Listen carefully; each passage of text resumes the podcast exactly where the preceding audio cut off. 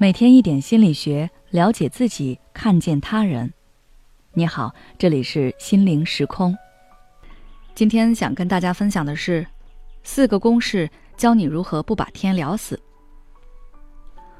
聊天是为了增进彼此的感情。如果别人兴致勃勃的跟你聊天，而你的回应总是把天给聊死，这样就给别人造成了一种他好像不太想跟我说话。他似乎心情欠佳的假象，导致别人下次不再轻易跟你开启聊天交流了。比如对方说：“你吃饭了吗？”你回答：“吃了。”对方再问：“吃了什么呀？”“米饭和鸡肉。”然后就没有然后了。很多人说：“我就是不知道说什么呀。”那么这一期内容就要好好听一下了，按照我给的四个公式回应对方。让你不再把天聊死。公式一：肯定加反问。拿上面那个很无聊的例子来说，别人问你吃饭了吗？你可以先肯定，再加上反问：吃了，我吃了米饭和鸡肉。你呢？我还没吃呢，在想吃什么。这样啊，我看楼下开了一家新饭店。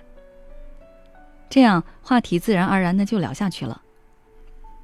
公式二。否定加反问，比如对方问你这个项目如何，如果你干巴巴的说不太好，然后就没有下文了。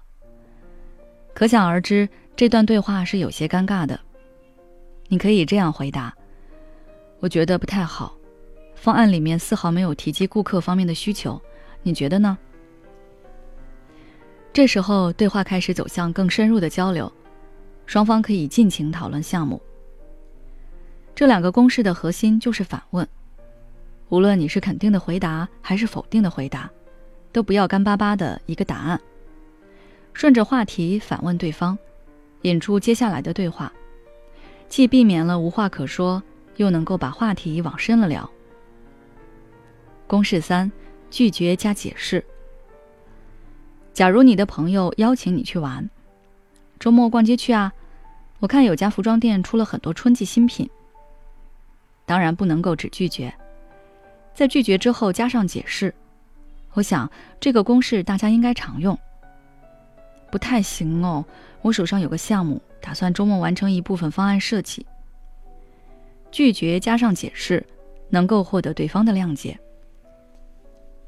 公式四：拒绝加实际有效解决方案。拒绝之后，除了常规的解释以外，还可以给对方思考解决方案。这个公式可以应用在不方便解释原因的情况下。最近手头有点紧，可以借我点钱吗？